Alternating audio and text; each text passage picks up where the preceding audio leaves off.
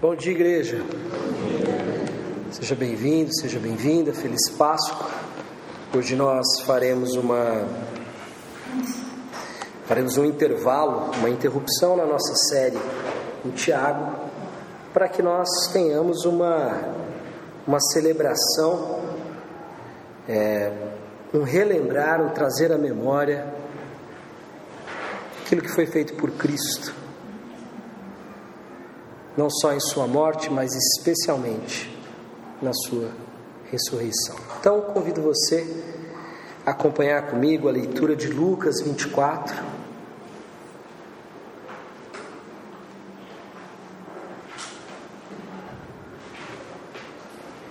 E a nossa leitura vai do verso 1 ao verso 8, Lucas 24, 1 ao 8. Acompanhe na tela se você assim preferir. No primeiro dia da semana, de manhã, bem cedo, as mulheres levaram ao sepulcro as especiarias aromáticas que haviam preparado. Encontraram removida a pedra do sepulcro, mas quando entraram, não encontraram o corpo do Senhor Jesus. Ficaram perplexas sem saber o que fazer. De repente, dois homens com roupa que brilhavam como a luz do sol colocaram-se ao lado delas. Amedrontadas, as mulheres baixaram o rosto para o chão e os homens lhes disseram: Por que vocês estão procurando entre os mortos aquele que vive? Ele não está aqui, ressuscitou. Lembrem-se do que ele lhes disse quando ainda estava com vocês na Galiléia. É necessário que o filho do homem seja entregue nas mãos dos homens pecadores, seja crucificado e ressuscite ao terceiro dia. Então se lembraram das palavras de Jesus. Feche os seus olhos mais uma vez e nós vamos meditar na palavra do Senhor nessa manhã, contando com a ajuda e a providência do seu Santo Espírito. Senhor, nosso Deus e Pai, nos achegamos a Ti, como igreja, mais um domingo, mais uma semana, mas comemoramos hoje, Pai, não a Sua morte, mas a Sua vida e a nova vida que por meio da sua podemos experimentar. Hoje é o nosso nascimento, Senhor. E queremos que o Seu Santo Espírito nessa manhã nos convença disso. Não estamos falando, Pai, de teologia, não estamos falando de informações bíblicas, estamos falando de uma transformação no nosso coração, que só o seu Santo Espírito pode realizar. Por isso, Santo Espírito de Deus se faça presente aqui entre nós nessa manhã. Entregue a cada coração aqui a palavra de Deus. Senhor, não deixe que os obstáculos da nossa incapacidade, da nossa pouca compreensão, da nossa teimosia e até mesmo da pouca capacidade de quem estiver pregando. Não deixe que nenhuma dessas limitações atrapalhe o mover do teu espírito nessa manhã. É o que pedimos, é o que clamamos no nome santo e poderoso do Senhor Jesus. Amém. Eu fiquei pensando durante a semana que texto dividir com vocês nessa manhã. E dos relatos da ressurreição, Lucas tem uma particularidade.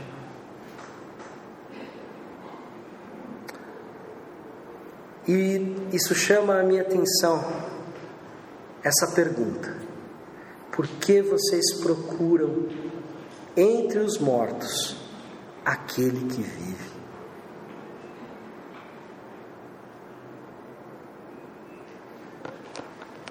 Não poderia ser simplesmente, olhem, Jesus ressuscitou, boas novas nós trazemos. Ele não está mais entre os mortos, ele ressuscitou e está entre vocês agora.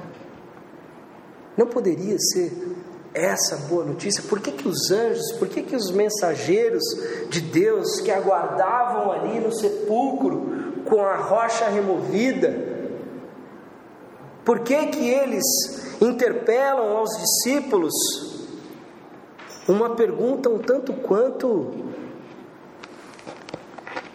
inusitada?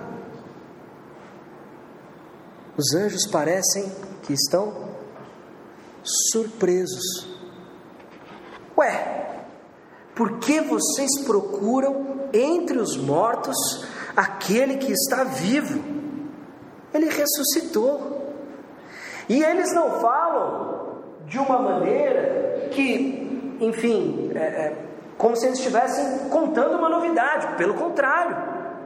Eles dizem: lembrem-se do que ele lhes disse quando ainda estava com vocês na Galiléia. É necessário que o filho do homem seja entregue nas mãos dos homens pecadores, seja crucificado e ressuscite no terceiro dia. Então, se lembraram das palavras de Jesus.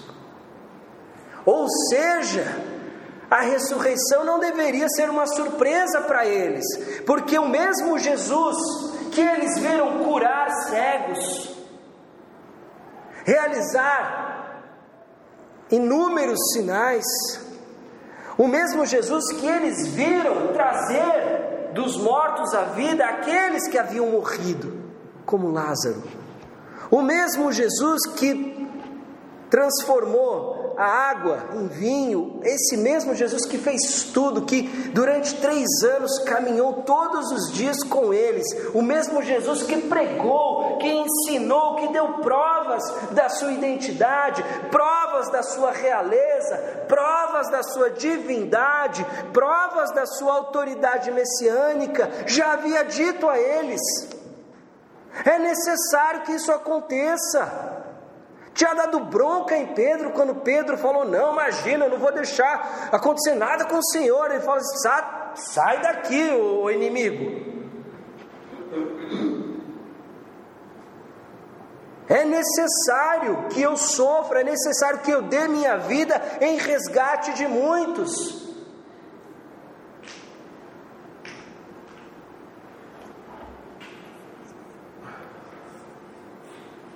Mas eu ressuscitarei.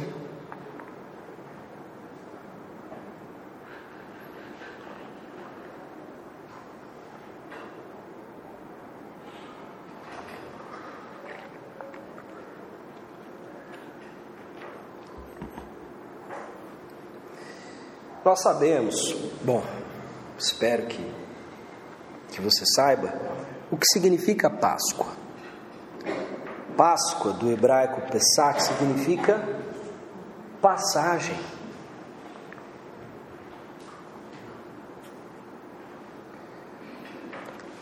Nós comemoramos a Páscoa, a ressurreição de Cristo.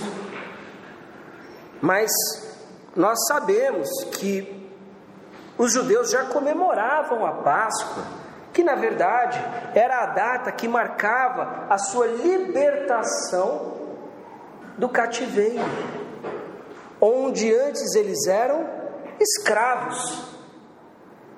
E depois Deus os libertou, eles e usou seu servo Moisés para isso.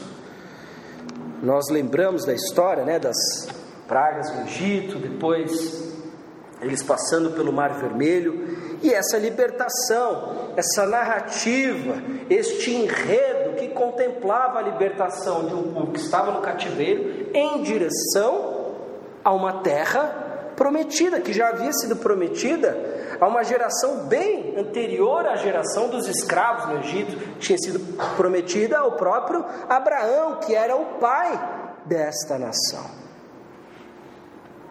É interessante que a morte e a ressurreição de Jesus aconteçam nessa data.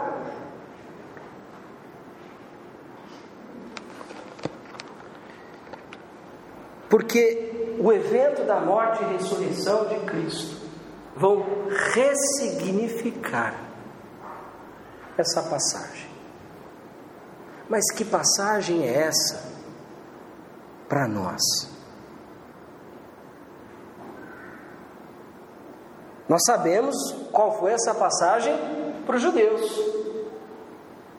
Eles estavam no cativeiro, eles eram escravos no Egito. Eles eram tratados como seres inferiores. É interessante lembrar que no Egito não existia qualquer tipo de possibilidade de ascensão porque a maneira deles entenderem a realidade e o mundo impossibilitava isso. Os faraós e as linhagens sagradas se consideravam descendentes diretos das suas divindades. Eles tinham um sangue divino, coisa que um hebreu jamais teria. Não é à toa que é realmente surpreendente, inovador, inédito, quando Deus, lá no Monte Sinai, diz o seguinte: olha, a única coisa que vocês têm que fazer é me amar e me obedecer. Vocês não precisam ser de nenhuma linhagem. Vocês não precisam pertencer a nenhum tipo de casta. Vocês não precisam deixar de ser quem são, ou vocês não estão, é, vocês não estão presos a um destino que foi determinado no seu nascimento. Eu posso mudar o seu destino. Você pode ter nascido escravo, mas comigo você é livre. As afirmações que Deus faz por meio de Moisés ao povo lá no, Sinal, no Sinai e, e, e ao longo da jornada são afirmações que às vezes para nós parecem tão naturais, porque talvez estejamos acostumados com alguns jargões bíblicos, alguns versículos, que nós por vezes não entendemos o, o, o quão poderosa era aquela mensagem naquele contexto. Eles não foram só libertos de um sistema político opressor, eles foram libertos de uma visão de mundo onde eles nunca seriam mais do que escravos.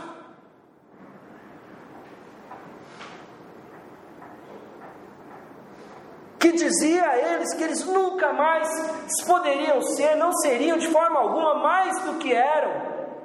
E Deus diz que nesse relacionamento que eles estabelecem, que é um relacionamento de amor e obediência, é o um relacionamento que você tem com um pai.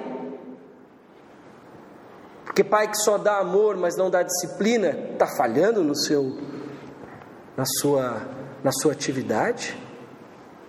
Então deve haver obediência, sujeição. É nesse relacionamento onde começa a transformação do ser humano. E é isso que os judeus estavam comemorando, essa transição, não só política, não só geográfica, mas a mudança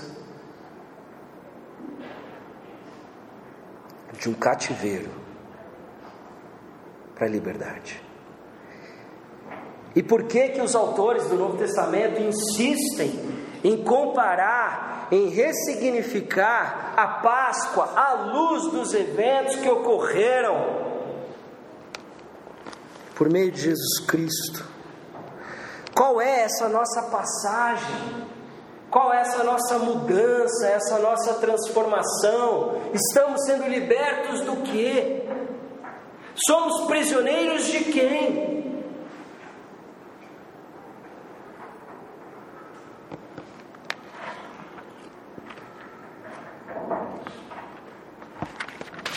Olha o que Paulo diz lá em Romanos 6.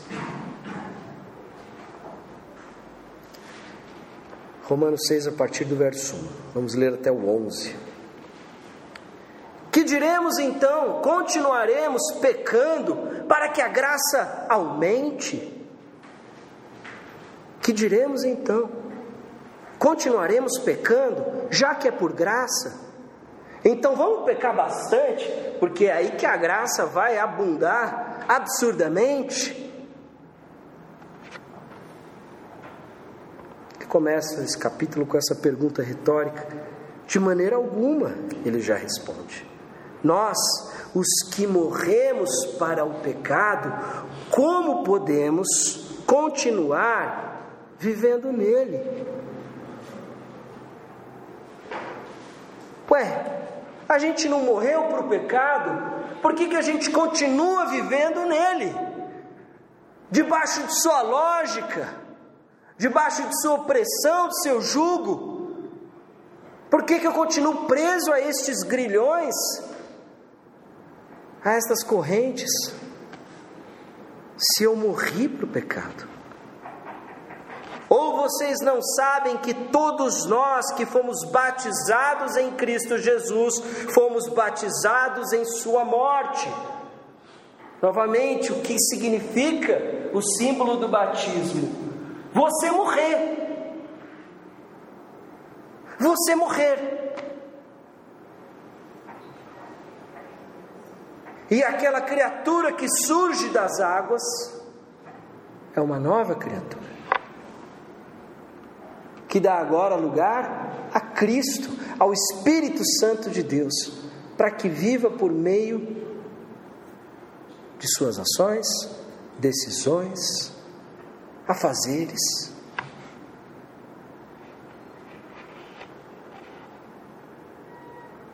Portanto, no verso 4 ele diz: Fomos sepultados com ele na morte por meio do batismo, a fim de que, assim como Cristo foi ressuscitado dos mortos mediante a glória do Pai, também nós vivamos uma vida nova.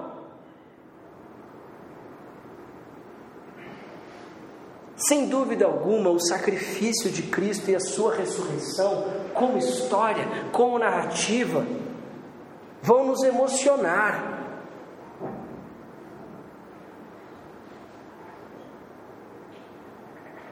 Vão nos emocionar. Quem consegue assistir um filme como A Paixão de Cristo e não se emocionar profundamente com a maneira como Jesus Cristo foi tratado? Mas deixa eu te dizer um negócio: você não precisa de Espírito Santo para se emocionar. Você não precisa. As pessoas se emocionam o tempo todo com filmes emocionantes, com histórias de superação, com músicas bem escritas e executadas. A emoção não é o critério que nós devemos usar para avaliar o nosso coração. Ela nos engana, até porque ela é produção de um coração enganoso. Ótimo que nós venhamos a nos reunir e relembrar e celebrar o que Cristo fez por nós, isso é o mínimo. É um mínimo. Claro que vamos nos alegrar, claro que vamos nos emocionar, porque a emoção em si não é ruim. Mas nós temos que nos perguntar quais são as implicações.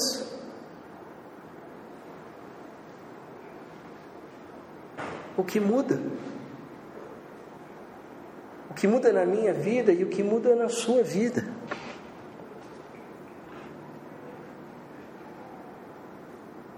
Porque a ressurreição, e eu quero te dizer que ao longo dos séculos, Muitos e muitos discípulos de Jesus cometeram o mesmo equívoco que aqueles. Procuraram por Jesus entre os mortos.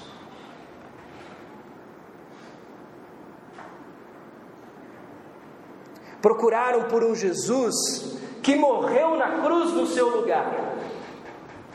Procuraram por um Jesus que fez o sacrifício expiatório, que provou em si o castigo pelos nossos pecados. Muitos e muitos cristãos, ao longo de toda a história, se aproximam desse Jesus, o Jesus que morreu na cruz por mim, para que eu não fosse mais condenado ao inferno. Muitos e muitos cristãos, ao longo da história, procuraram e optaram por um Jesus morto. Um Jesus que morreu para que você continuasse o mesmo, só para te salvar, só para você não receber o castigo. Eu paguei o preço do castigo e eu continuo morto. Afinal de contas, cadê ele? A gente não vê, não toca, não põe a mão. É fácil se acostumar com Jesus que está morto. É muito fácil. Esse Jesus que o teólogo alemão chamado de Triste Bonhoeffer diz que questiona, né, critica sua sociedade porque vive uma graça barata. Uma graça que acaba justificando o pecado, ao invés de justificar o pecador. O Jesus que só morre, o Jesus que só se sacrifica, é o Jesus que só paga o preço do castigo. Para aí, para que você agora fique livre para viver do jeito que você quiser viver, a sua vida, os seus sonhos, os seus caprichos.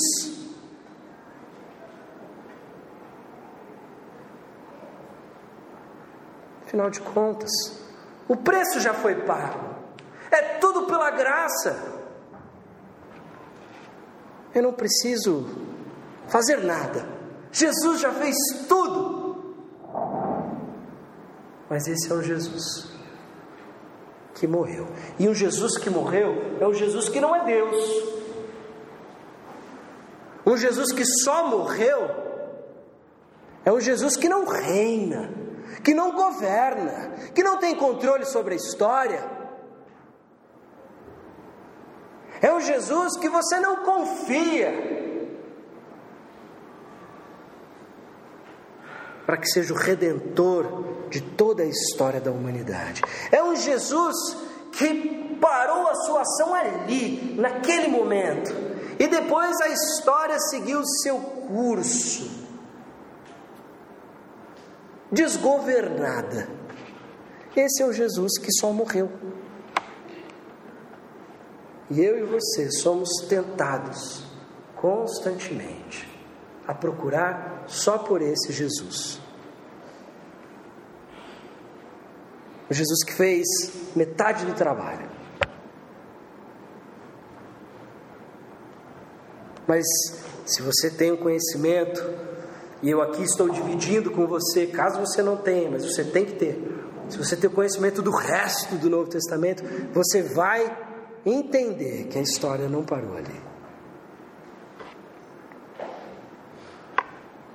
Olha o que ele diz no verso 4: Portanto, fomos sepultados com ele na morte, por meio do batismo, que é o que significa o batismo, a fim de que, assim como Cristo foi ressuscitado dos mortos mediante a glória do Pai, também nós vivamos uma vida nova.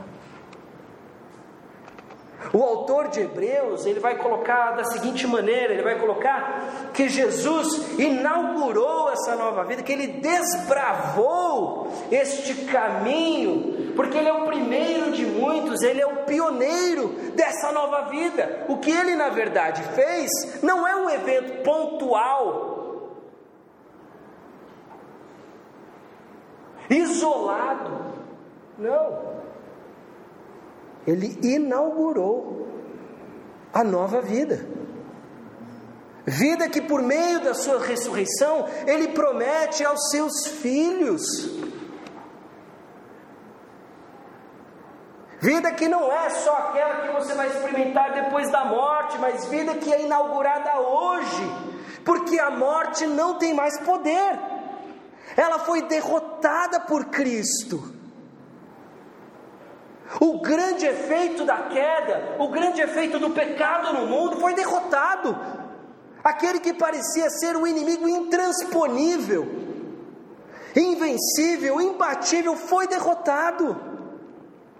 Tanto que o autor de Hebreus vai dizer que agora, porque Jesus derrotou o diabo, aquele que tem o poder da morte, eu e você não somos mais escravos do medo da morte. Porque a verdade é que o mundo é o que é, porque é escravo do medo da morte. Vive o tempo todo fugindo, correndo, se escondendo da morte, desesperado, extremamente ansioso.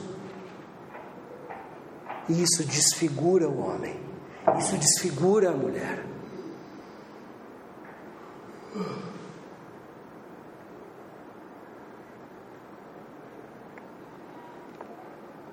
Verso 5: Se dessa forma fomos unidos a Ele, na semelhança da Sua morte, certamente o seremos também na semelhança da Sua ressurreição, pois sabemos que o nosso velho homem foi crucificado com Ele para que o corpo do pecado seja destruído e não mais sejamos escravos do pecado, pois quem morreu foi justificado do pecado.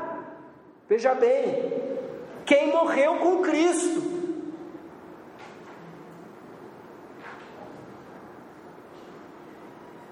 Nós estamos estudando aqui na escola bíblica e eu lamento que a maioria de vocês não esteja frequentando que ia ajudar vocês a, a entender melhor as Escrituras. Um dos pontos que nós estamos estudando é, é o que nós chamamos de expiação limitada. Ainda que Jesus tenha morrido, ainda que Deus tenha amado o mundo todo, Sua morte, embora tenha o poder de redimir todo o mundo, ela só é efetiva eficaz nos eleitos, no povo de Deus. Só naqueles que morrem com Cristo. Ah, não, Jesus morreu por todo mundo. Não. Não estão justificados todos. Quem está justificado? Quem morreu com Cristo quem morreu para si mesmo. Lembra? Aquele que quiser seguir-me, tome sua cruz, negue-se a si mesmo e venha. Por vezes eu percebo, como obviamente como pastor da igreja, eu tenho essa, acabo tendo esse contato, essa essa perspectiva, pessoas lutando e eu vejo que lutam para que sejam suas melhores versões. Quero ser a melhor versão que eu posso ser. E ainda que eu entenda que há uma boa intenção por trás disso, essa não é a proposta do Evangelho. Não é sobre você ser a sua melhor versão. Olha, porque eu estou muito melhor do que era antes. Se olhar para trás, eu era bem pior. Não é sobre isso. E aí o que, que acontece? A pessoa começa a entrar em conflito, porque ele está se esforçando muito, muito para ser melhor. Poderia fazer isso, isso, se fosse no passado já teria feito isso, isso e isso. Está se esforçando muito, mas não é sobre você ser a sua melhor versão, é sobre você morrer. Aqueles que pertencem a Cristo crucificaram sua carne com suas paixões e desejos. Gálatas 5. É uma morte lenta, morte de cruz, né? Não é do dia para a noite. Mas é você se matando. É sobre você morrer. Se você não morrer, você não ressuscita junto com Cristo. Se você não morre, não tem nova vida. Se o velho homem, se a velha mulher não morre, como virá o novo? Portanto, quem foi justificado do pecado é quem morreu, tá? E você tem que se perguntar: eu morri? Ou só estou tentando ser a minha melhor versão, lutando com as minhas limitações, no dia a dia, buscando por meio dos meus esforços ser, merecer, ou você declarou a sua falência espiritual, como Jesus diz: bem-aventurados os pobres, os que estão quebrados, falidos espiritualmente. Esses que dão lugar ao Santo Espírito de Deus. Quem morreu? Venham a mim todos os que estão cansados e sobrecarregados. Venham a mim aqueles que cansaram de tentar ser, de fingir ser. Venham a mim aqueles que cansaram e entenderam: eu não consigo. Eu não sei. Não sei ser bom. Não sei perdoar. Não sei amar. Não sei ser é, honesto, não sei desapegar, não sei não ser avarento ou ganancioso, não sei, não sei como. Ótimo. Começamos por aí.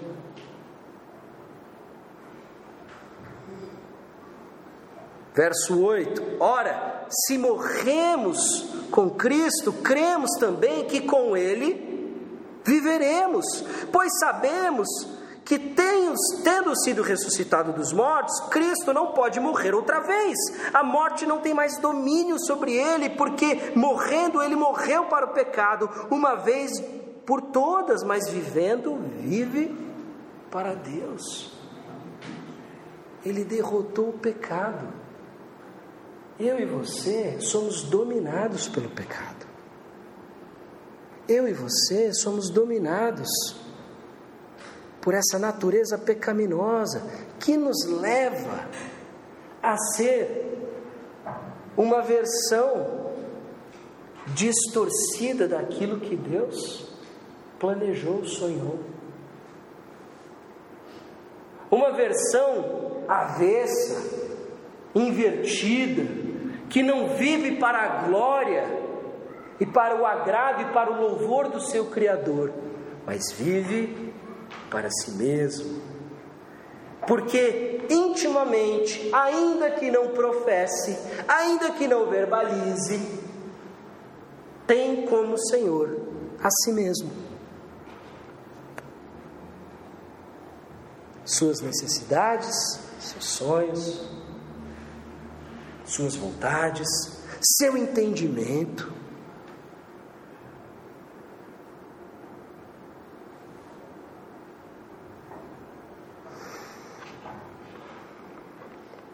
Por isso que Jesus morreu e ressuscitou, para que eu e você fôssemos libertos do domínio do pecado e fôssemos transportados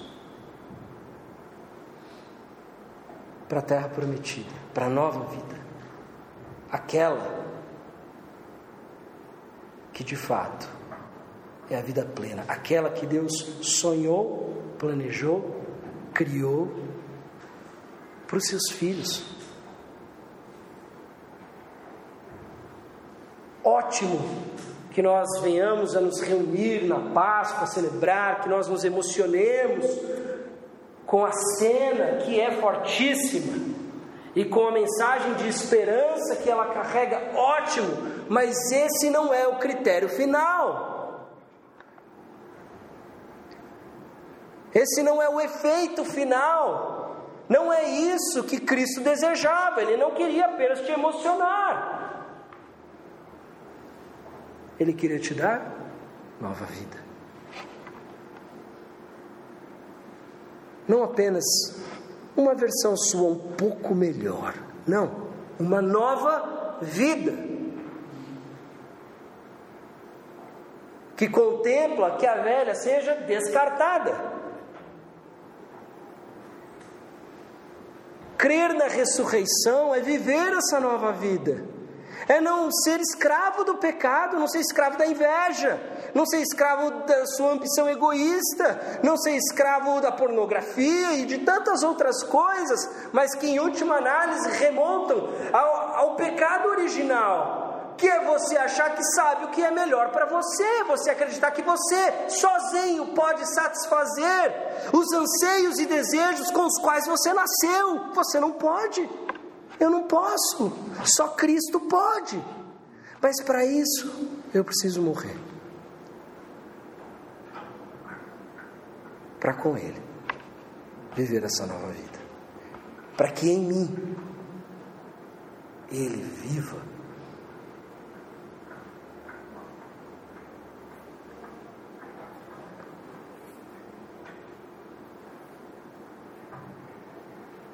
Verso 11. Da mesma forma, considerem-se mortos para o pecado, mas vivos para Deus em Cristo Jesus. Isso é o que significa a ressurreição de Cristo. Essas são as implicações. Não é um evento a ser apenas contemplado, admirado, assistido, relembrado.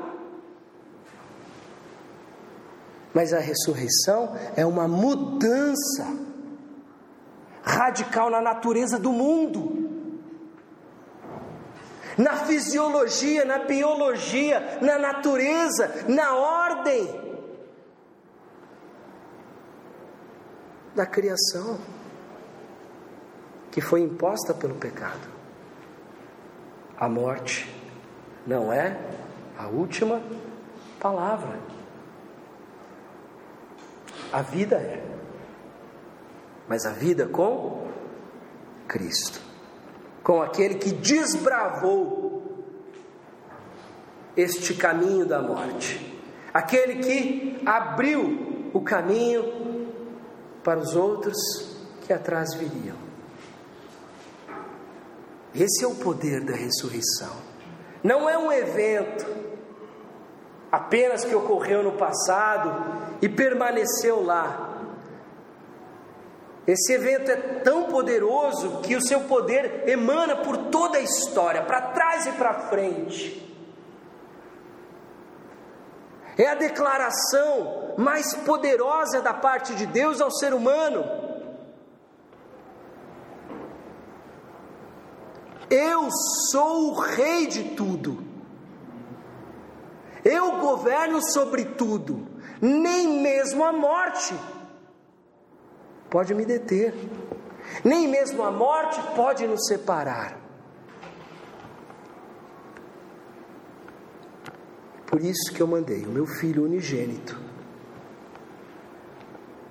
para morrer no seu lugar, para que todo aquele que crer em mim não pereça, mas viva a vida verdadeira, a vida plena.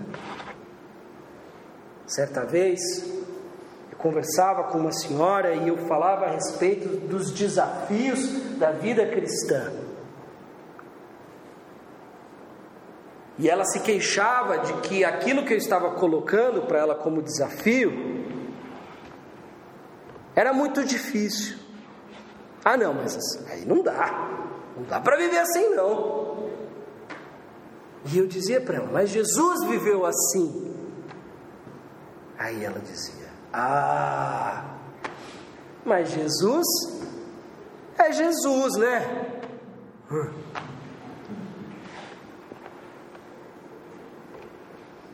Que está por trás dessa constatação? É o Jesus morto. É o Jesus que serviu só para pagar aquela conta. E é a noção de que salvação é só ir para o céu quando eu morrer. Salvação é hoje.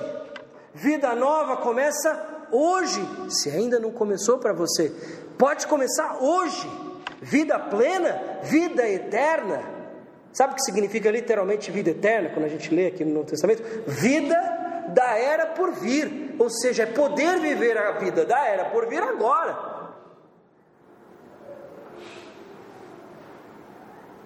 Agora, salvação, meu irmão, minha irmã, não é você ir para o céu, não é só isso, e mesmo isso, tem uma série de questões teológicas. O que a Bíblia afirma é que no último dia os filhos ressuscitarão com Cristo. Não deixa muito claro o que acontece depois da morte. Se você dorme, se espera, se tem uma sala. Isso não está muito claro. Eu conto com a ressurreição. E eu entendo que fui salvo. E salvação nós temos que entender que é esta transformação agora. E se há alguma melhora, e se há alguma mudança, não é porque eu me esforço não é porque eu decidi ser uma pessoa melhor, porque se fosse isso, a gente gostaria dos louros, do reconhecimento. Toda vez. Ah, como que eu sei que eu estou tentando pelo mérito ou pela graça? Simples. Está sentindo falta do reconhecimento? Está sentindo falta do aplauso? Você está sentindo que você não é devidamente valorizado ou valorizada? Porque você está na lógica do mérito. Porque a lógica da graça é: eu morri, eu morri, morri, eu não sirvo para nada. Eu não tenho jeito, eu não, não tem nada em mim que eu possa organizar mudar, transformar para merecer a salvação e a graça do nosso Senhor, para ser uma pessoa do bem. Não! Vamos começar do começo, vamos admitir, somos do mal. Ah, mas eu nunca matei ninguém, eu nunca roubei. É, talvez você não tenha sido exposto a situações que você considerasse essa uma opção. Mas diante de Deus, todos somos culpados, porque a nossa culpa não é sobre eh, pecados pontuais que nós tenhamos ou não cometido. A nossa culpa é porque nós negamos o nosso Criador e nós usurpamos o lugar dele de senhores. Ah, não, Jesus Jesus é Jesus, né? É um Jesus que não muda a sua vida. Jesus morto é um Jesus que não te muda, só paga a conta.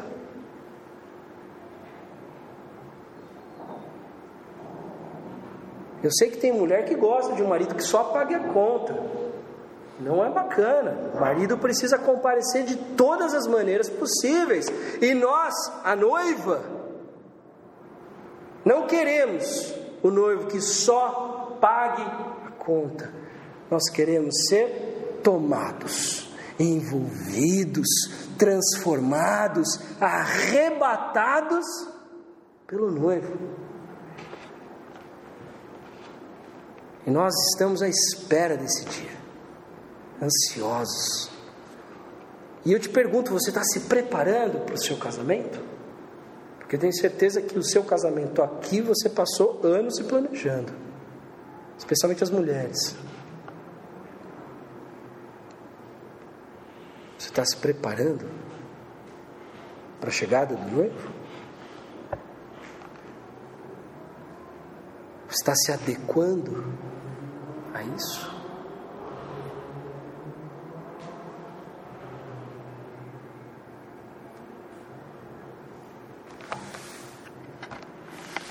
Faço das palavras dos anjos, dos mensageiros, as minhas. Talvez, olha, Talvez seja o seu caso. Só Deus e você conseguem discernir esse respeito. Na verdade, muitas vezes nem você. Então peça ajuda para Deus para ver se é o seu caso. Mas eu faço das palavras dos anjos a minha. Por que que vocês procuram entre os mortos aquele que está vivo?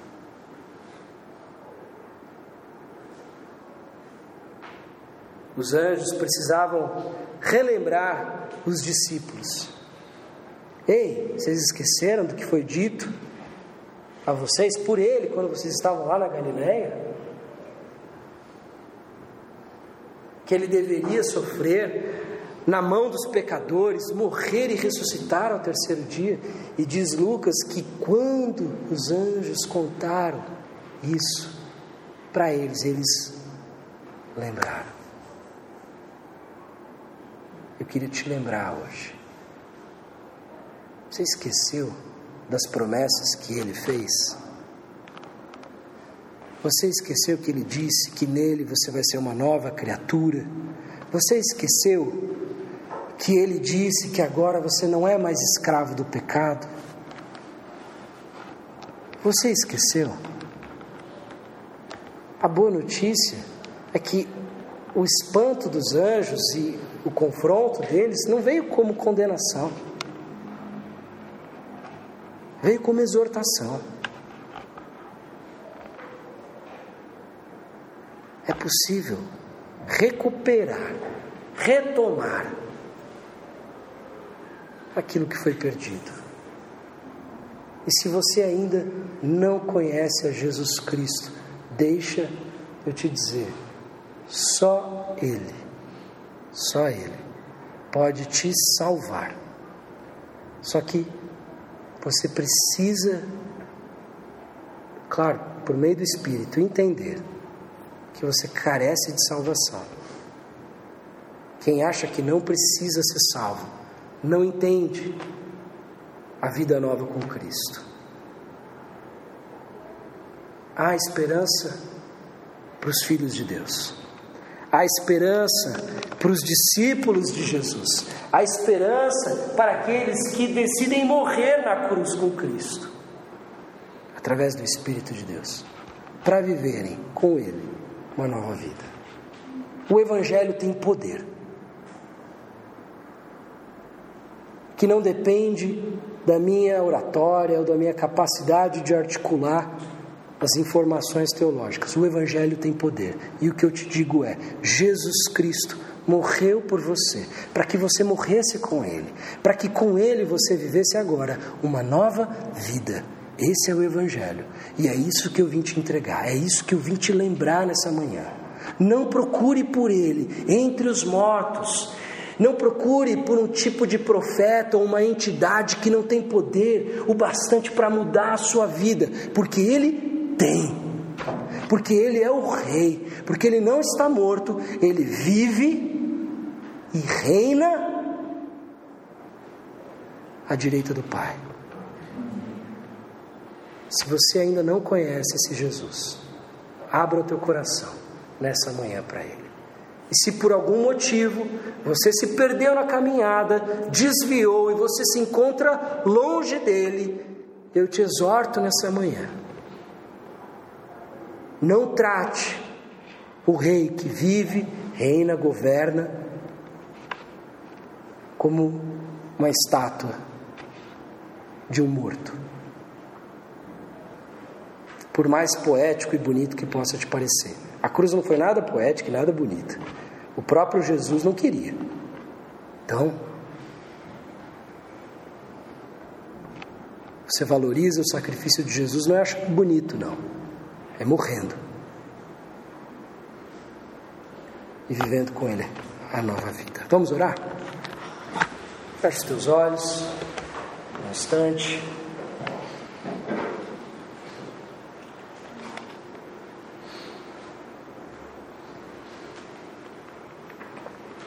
Descansa o teu coração. E eu queria que você tivesse em mente o Senhor Jesus Cristo.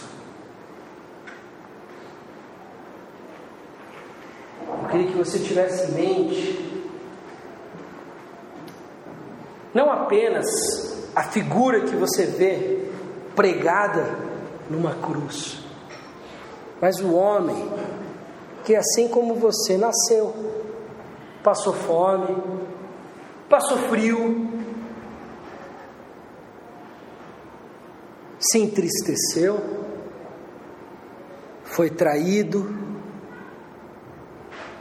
foi abandonado, chorou, experimentou a agonia e a angústia.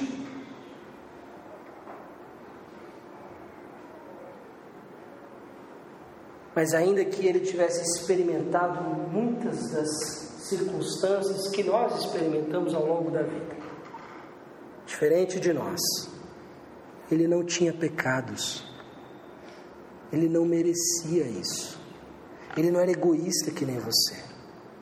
Ele não era vaidoso, não era rancoroso, não era invejoso, não era fofoqueiro. Ele não era, ele era santo. De todas as pessoas no mundo, ele era aquele que não podia estar lá.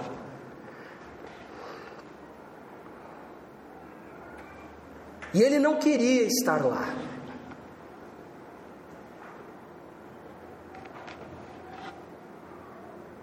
mas ao mesmo tempo ele queria que você estivesse com ele.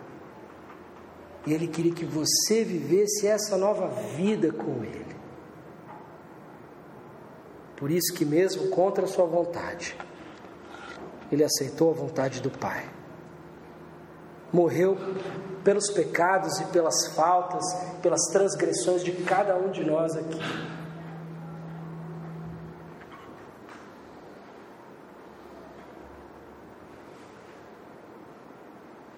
Mas a história não para aí. Porque ele não morreu para que você vivesse a sua vida do seu jeito. Ele morreu para que você vivesse uma nova vida com Ele. E esse é o chamado que Ele te faz nessa manhã. Tome a sua cruz, negue-se a si mesmo e venha. Tome sua cruz, negue-se a si mesmo e venha. E venha. Venham a mim todos os que estão cansados e sobrecarregados, todos aqueles que entenderam que não conseguem, que não são bons o suficiente para que sejam seus próprios senhores.